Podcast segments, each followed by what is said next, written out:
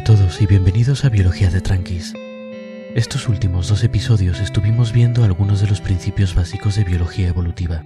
Hablábamos de que la selección natural actuaba sobre individuos, que dependiendo de lo bien adaptados que estuviesen a su contexto ecológico, tendrían mayor o menor éxito reproductivo, al que llamábamos también eficacia biológica. Sin embargo, también vimos que este éxito individual es tan solo algo temporal, que desaparecería con la vida del individuo. Debido a la reproducción sexual, los genes que crearon este individuo exitoso se remezclarán con otros, así que nada nos asegura que su descendencia compartirá su éxito. Sin embargo, el éxito de este individuo sí puede dejar un legado duradero. Aunque sus genes se remezclarán con los de otros individuos en sus descendientes, un número mayor de descendientes sigue significando que habrá más copias de las variedades genéticas o alelos que portaba este individuo dispersas entre la población. En contraste, los alelos de otros individuos con menos éxito dejarán menos copias y por tanto su presencia proporcional disminuirá en la población. A todo este conjunto de variedades genéticas presentes en la población en distintas proporciones se lo conoce como reserva genética. De esta forma, aunque los individuos son temporales, su legado perdura en cómo su éxito relativo ha afectado a las proporciones de los alelos en la reserva. La información presente en estos alelos es mucho más duradera que los individuos, y fijarse en ellos es una forma muy útil de entender la evolución. Mediante esta visión de la evolución, podemos ver la diversidad biológica actual como el marcador de un gran juego que lleva jugándose miles de millones de años, en el que los distintos genes y sus alelos compiten, a veces individualmente y otras por equipos, viendo a ver quién puede crear los organismos que obtengan una mejor puntuación en el juego, mayor eficacia biológica. Cuando miramos una especie o población de organismos actuales, entonces, podemos usar esta visión de la evolución para preguntarnos ¿por qué son así? en vez de ser de otra forma. ¿En qué condiciones de juego los genes y alelos que crean estos organismos ganan la partida frente a otras alternativas? Hoy vamos a aplicar esta visión de la evolución a un caso del mundo real, que es representativo de uno de los grandes problemas de la evolución, la aparición y persistencia de comportamientos altruistas algo que el propio Darwin resaltó como un problema difícil de explicar dentro del marco de la selección natural. Entendemos como altruista el comportamiento de un organismo que, en vez de dedicar sus energías a su propia supervivencia y reproducción, las dedica a ayudar a la supervivencia y reproducción de otros. Esto es muy loable, pero desde el punto de vista de la selección natural no parece tener mucho sentido. Simplifiquemos un poco y asumamos que un comportamiento altruista está causado, o al menos favorecido, por un único alelo de un gen X que compite con otro alelo del mismo gen que no causa este comportamiento altruista. Un alelo egoísta, por llamarlo de alguna forma. Un organismo que lleva el alelo altruista se reproduce menos porque se dedica a ayudar a los demás en vez de hacer copias de sí mismo. Mientras él hace esto, los organismos que lleven el alelo egoísta estarán reproduciéndose a toda máquina, quizá incluso más de lo que harían normalmente, porque tienen a los organismos altruistas ayudándoles. Esto significa que el alelo egoísta haría más copias que el altruista cada generación, hasta que en unas pocas rondas de reproducción prácticamente toda la población sería egoísta. Bajo esta forma de ver la evolución, parece que las estrategias altruistas no pueden surgir y extenderse, ya que necesariamente los individuos con este comportamiento tienen menos eficacia biológica. Una salida fácil es recurrir a lo que se llama selección de grupos. En un mundo hostil, los grupos de individuos que colaboran sobreviven juntos, mientras que los grupos de individuos egoístas mueren por separado. Esto queda muy bien como frase inspiradora, quizá con una foto de lobos en blanco y negro o algo así, pero a nosotros no nos sirve. Aunque hay biólogos evolutivos que defienden un papel importante de la selección de grupos en la evolución, en general se considera que la fuerza de esta selección es mucho menor que la que hay a nivel individual. Por ejemplo, imaginemos que milagrosamente tenemos una población de altruistas que se ayudan siempre los unos a los otros.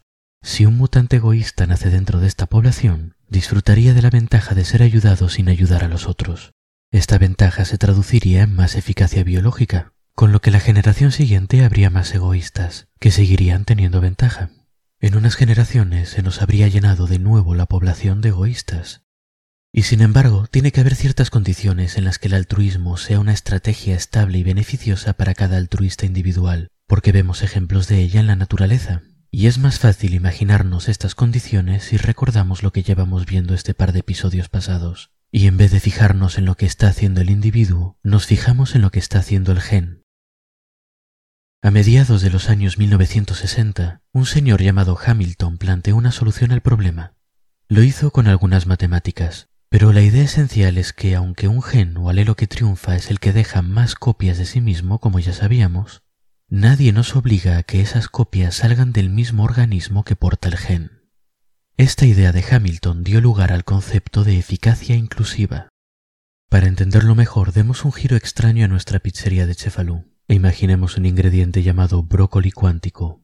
El brócoli cuántico, como os podéis imaginar, es un ingrediente muy extraño. Las pizzas que lo llevan no saben muy bien. Pongamos que el cliente le suele dar un punto menos, pero las pizzas de las tres mesas vecinas ven su sabor y textura mejorados por el poder cuántico del brócoli, y los clientes bendecidos de esta forma por el brócoli de la mesa vecina suelen subirles un punto a sus pizzas, suelen estar un poco más contentos. Es fácil ver que en una pizzería donde el brócoli cuántico esté solo, desaparecerá rápidamente. Las pizzas que lo llevan obtienen peor nota y los ingredientes de las mesas vecinas verán su puntuación aumentada a su costa. Cada semana se irá comprando menos y menos brócoli cuántico hasta que desaparezca completamente del armario de los ingredientes. Pero, si alrededor de nuestra mesa con brócoli cuántico hay al menos otra con este ingrediente, el punto de más que se le da a la mesa vecina compensará el que pierde la nuestra así que el altruismo cuántico del brócoli será neutral. Y si en vez de una mesa son dos o incluso tres las mesas vecinas las que tienen brócoli cuántico, nuestra mesa perderá un punto, pero a cambio generará dos o puede que tres incluso, y tendrá por tanto un beneficio neto. Esto quiere decir que lo mucho que triunfe el brócoli cuántico en nuestra pizzería dependerá de la probabilidad de que las pizzas vecinas contengan otro brócoli cuántico. En el mundo real, de la misma forma, un alelo altruista puede funcionar siempre y cuando los individuos a los que está concediendo eficacia biológica contengan a su vez una copia de ese mismo alelo. Una copia es una copia al fin y al cabo, ¿verdad? Al alelo le da igual que la copia la deje el organismo en el que está u otro. La teoría de la eficacia inclusiva propone que esto va a ocurrir de forma natural cuando el comportamiento altruista ocurre entre individuos que compartan muchos genes, como por ejemplo los miembros de una familia. Por ejemplo, Cualquiera de nosotros ha heredado la mitad de los genes de su madre y la mitad de su padre, y a su vez nuestros hijos heredarán la mitad de nuestros genes. Si nos damos 100 puntos de eficacia biológica por cada copia completa de nuestro genoma que dejemos para la posteridad, un hijo vale 50. Consideremos ahora una hermana nuestra que sea de los mismos padres.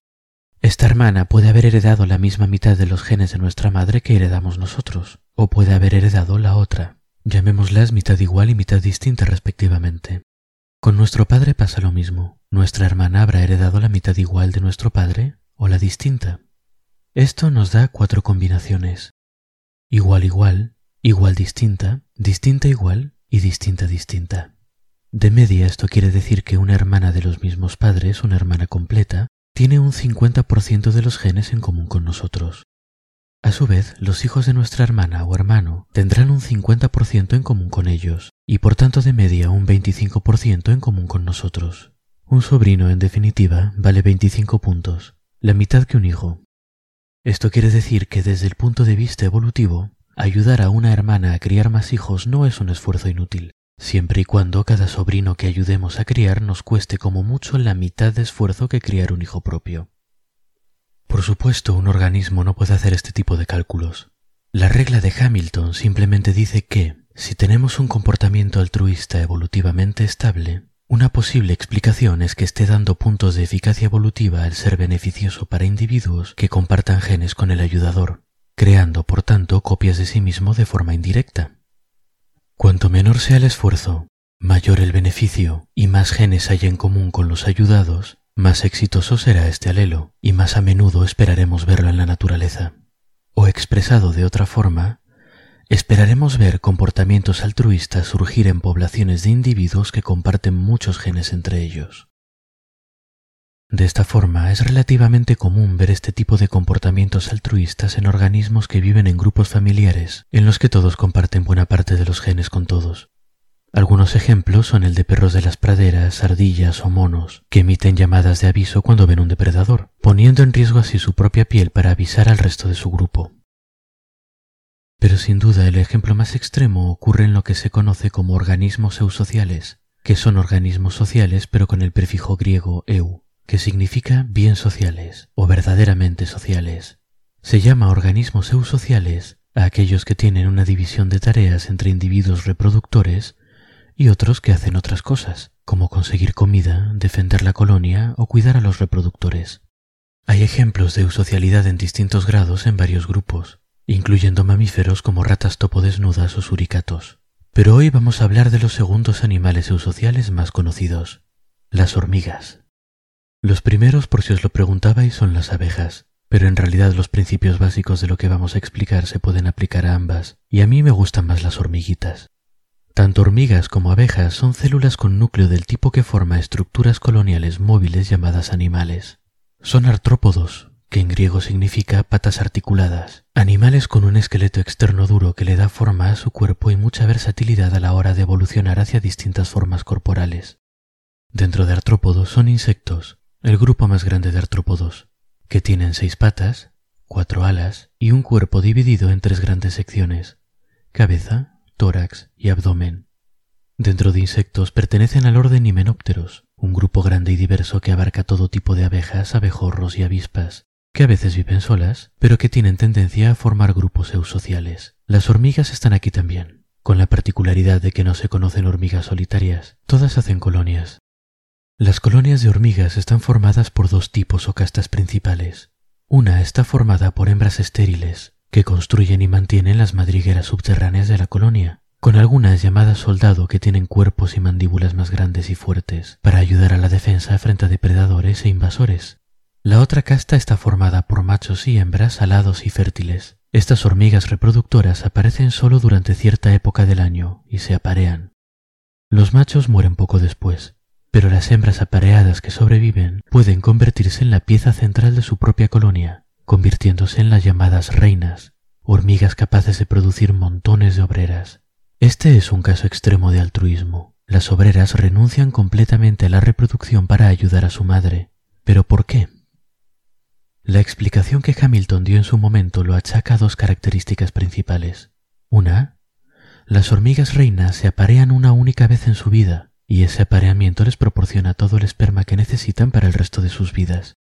Esto significa que todas las hermanas son hijas de la misma madre y el mismo padre, tienen una relación familiar muy estrecha, así que en general la colaboración y el altruismo entre ellas ya tienen unos cuantos puntos a favor. La segunda característica es muy distintiva en himenópteros, y es que en estos animales los machos nacen de óvulos sin fecundar, así que en vez de tener dos copias de cada gen, como la mayor parte de los animales, solo tienen una. Por si lo leéis por ahí, cuando un organismo tiene dos copias de cada uno de sus genes lo llamamos diploide y cuando tiene una lo llamamos haploide con H delante. Así que las hembras de hormiga son diploides y los machos haploides. Esto tiene consecuencias matemáticas muy interesantes. ¿Os acordáis de lo que hablábamos de tener un 50% en común con los hermanos? El padre y la madre pasan la mitad de su material genético cada uno, una de las copias de sus genes, y la mitad de cada uno de ellos puede ser la misma que te pasaron a ti o la otra. En el caso de las hormigas esto es más simple, porque el padre siempre va a pasar la misma mitad de los genes, la única que tiene. Así que si eres una hormiga y te estás comparando con tus hermanas, la mitad paterna de tus genes va a ser siempre la misma. Vas a tener siempre como mínimo un 50% de genes en común con ellas. A partir de aquí, si tu madre le pasó a una hermana tuya la mitad de sus genes que no te pasó a ti, ese 50% se mantiene sin alterar, ¿verdad? Es el 50% de tu padre nada más. Pero si tu madre le pasó a tu hermana los mismos cromosomas que te pasó a ti, la misma mitad de sus genes, tu hermana y tú tendréis en común el 100% de los genes. Esto quiere decir que la mitad de tus hermanas tendrá un 50% de sus genes en común contigo, y la otra mitad tendrá el 100%. Así que si sacamos la media, tienes un 75% de media en común con una hermana cualquiera. Ahora recordemos esa forma de puntuar la eficacia biológica, en la que cada copia de nuestros genes vale 100 puntos. Según este método, un hijo vale 50 puntos y un sobrino 25. Pero teniendo en cuenta lo que acabamos de ver sobre las hormigas, si somos una hormiga hembra obrera, una hermana vale de media 75 puntos, tanto como un hijo y medio. Puesto en términos simples, las hormigas obreras reciben más eficacia biológica inclusiva ayudando a su madre a crear más hermanas de la que recibirían reproduciéndose ellas mismas. En este caso particular de las hormigas, un alelo altruista crea más copias de sí mismo de forma indirecta a través de su madre creando hermanas del que crearía un alelo egoísta a través de descendencia directa. En esta pizzería particular, pues, el brócoli cuántico es el ingrediente estrella.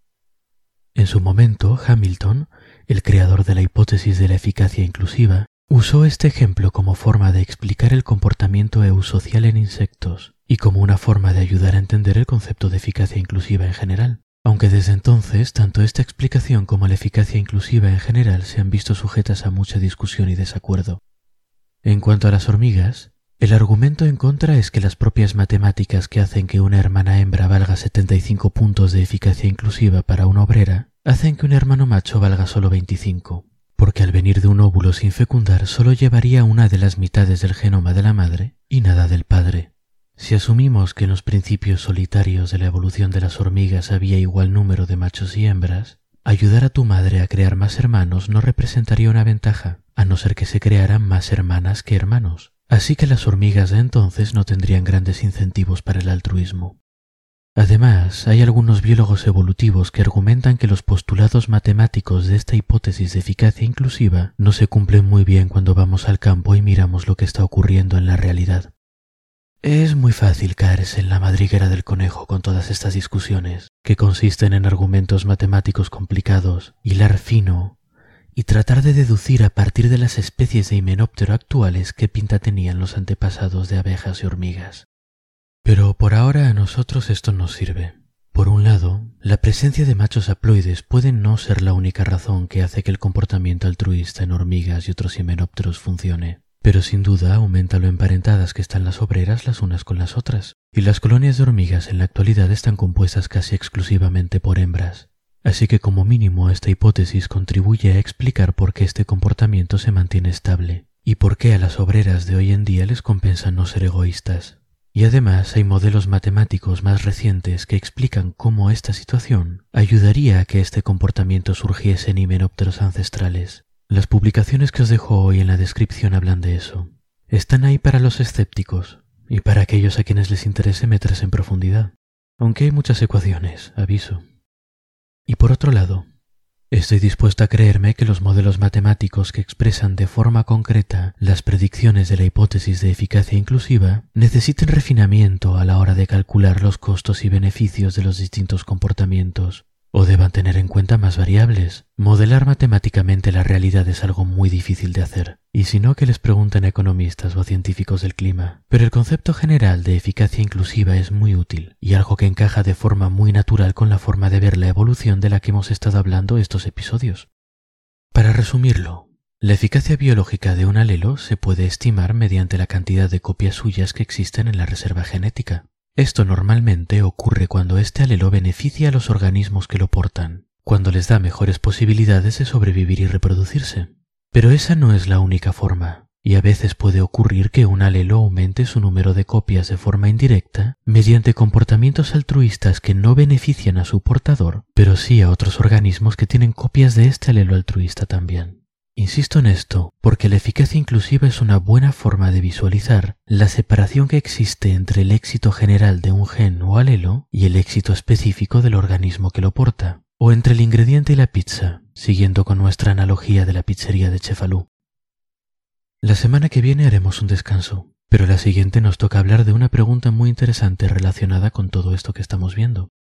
¿Por qué existe el sexo? ¿Por qué nos tomamos tantas molestias en reproducirnos sexualmente? Cuando podríamos simplemente crear clones nuestros sin tanto ajetreo. Hasta entonces pues, y espero que hayáis disfrutado el episodio.